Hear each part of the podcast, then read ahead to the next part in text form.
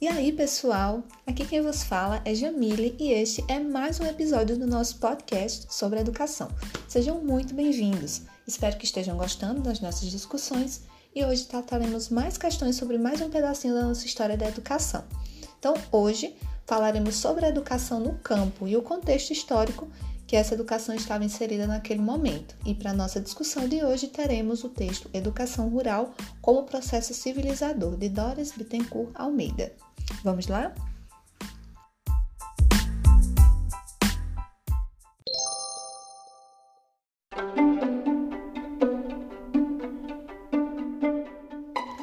E para iniciarmos nossas reflexões sobre o tema, é necessário que nós contextualizemos o período que, que se passa ali a partir dos anos 80, que é o momento que temos o fim da ditadura e inicia-se inclusive um novo período para o âmbito educacional no Brasil.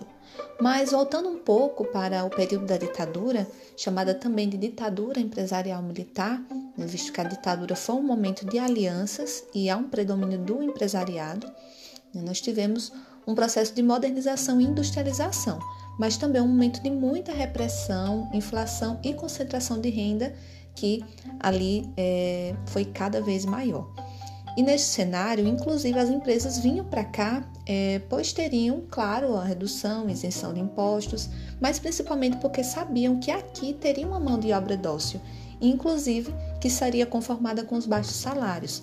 E ao lado da, da modernização conservadora, né, como diria Florestan Fernandes, a ditadura consegue ocidentalizar o Brasil. Mas no final dos anos 70, nós temos um marco muito importante que, que tem que ser destacado, que é a organização dos setores sociais. Então, nos anos 80, vai haver uma cisão no, cenário popular em que vai dividir os conservadores dos progressistas, o que depois se tornaria o campo burguês e o, e o operário popular.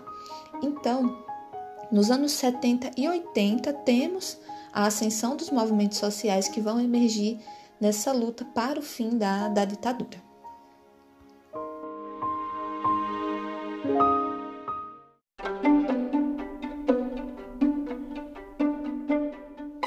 Esse momento, que é marcado pelas diretas já, né, lá de Tancredo Neves, enfim, tem-se o pensamento que estamos passando por um processo de redemocratização, mas falar sobre redemocratização implicaria dizer que em algum momento nós fomos democráticos, e isso foi até, inclusive, algo que nós já falamos no, nos podcasts anteriores. E apesar dos avanços que tivemos com a queda da ditadura, nós podemos identificar que houveram acordos nesse momento que beneficiavam a classe dominante e não o favorecimento da população, mas aqueles que estavam no poder até aquele momento é que estavam sendo beneficiados. Então houveram pactos aquele, aqueles que estavam no poder antes, eles, é como se eles continuassem no poder, mas com outras roupagens. Então, nessa, nessa transição, nós temos, tem, temos um pacto muito forte civil-militar. Podemos ver, inclusive, né, analisando, é, que Tancredo ele assumiu que não teriam retaliações. Então, houve um acordo, por exemplo, que os militares eles deixariam o poder, mas deixar esse poder entre aspas, e, no entanto, teriam o, o seu lugar assegurado. Então é importante pensar de uma forma crítica como foi esse processo de transição aí da ditadura para esse, entre aspas, é, processo de redemocratização. Né? E, e, a partir desse contexto, considerando o final do século XIX, início do século XX, hoje falaremos um pouco sobre a educação rural, pois é nesse momento, né, devido ao foco na industrialização e progresso, que há um abandono da realidade rural e o foco ele passa a ser o meio urbano e, consequentemente, e vai existir uma valorização das escolas da cidade em detrimento das escolas rurais.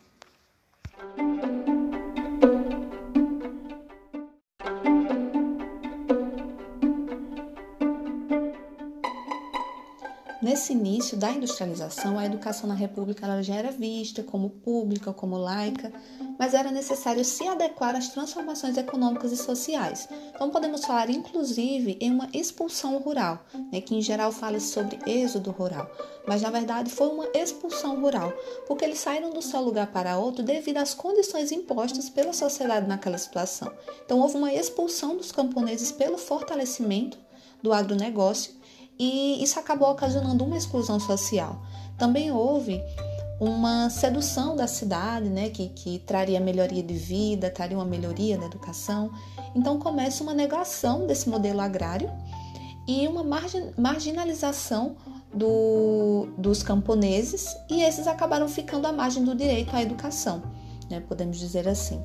E uma nova ordem mundial, a dinâmica de acumulação de capital passou do, do setor agrário para o industrial.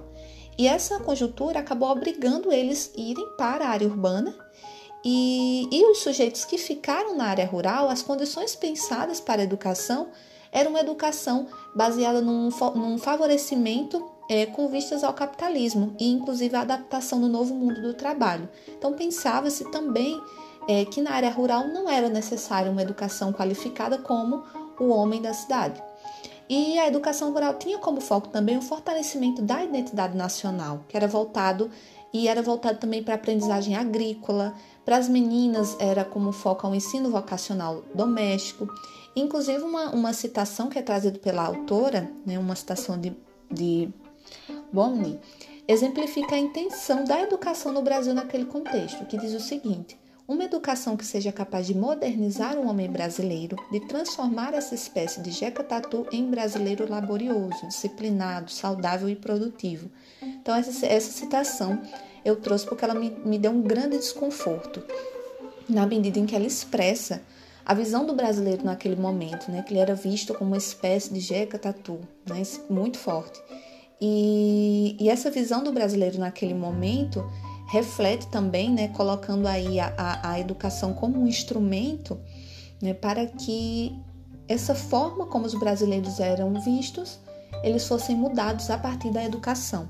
Então, para mim, essa citação ela traz muito do contexto de como era visto o brasileiro naquele momento e o papel da educação como transformadora, né, nesse sentido de mudar as visões. E a escola rural é, deveria também é, ensinar o, os conhecimentos básicos.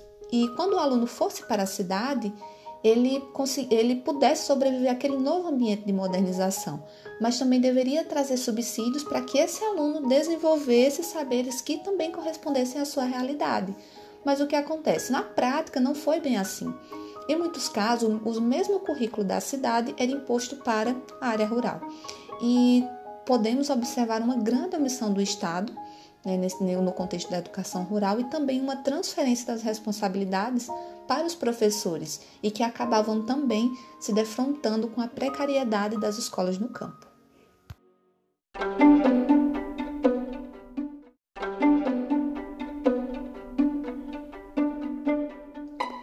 É relevante pensar que essa educação era uma forma de modelar o cidadão para se adaptar à sua origem, Porém, é, por intermédio dos conhecimentos científicos no meio urbano, ele deveria estar então instrumentalizado para enfrentar as mudanças sociais e econômicas e poder também participar da ideia de progresso, a ideia de, de modernidade que, que emergia no país.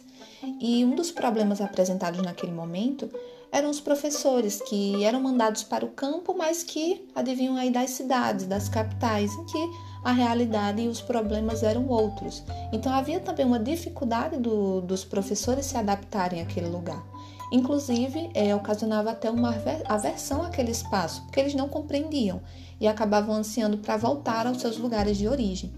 E outra questão que, que, me, que me chamou muita atenção né, nesse, nesse, nesse texto, nesse contexto né, da, da, da educação no campo, é que o professor rural, assim como urbano naquele período, ele era visto como um santo, como um ídolo da comunidade e que tinha um papel de influenciar a comunidade, de ser um espelho, um orientador. Então, o magistério naquele tempo era, era menos visto como uma profissão e mais como um sacerdócio. Então é isso, pessoal. Conhecemos um pouco agora sobre o contexto da educação rural naquela época. Próxima semana teremos mais um podcast. Espero vocês, hein? Até lá!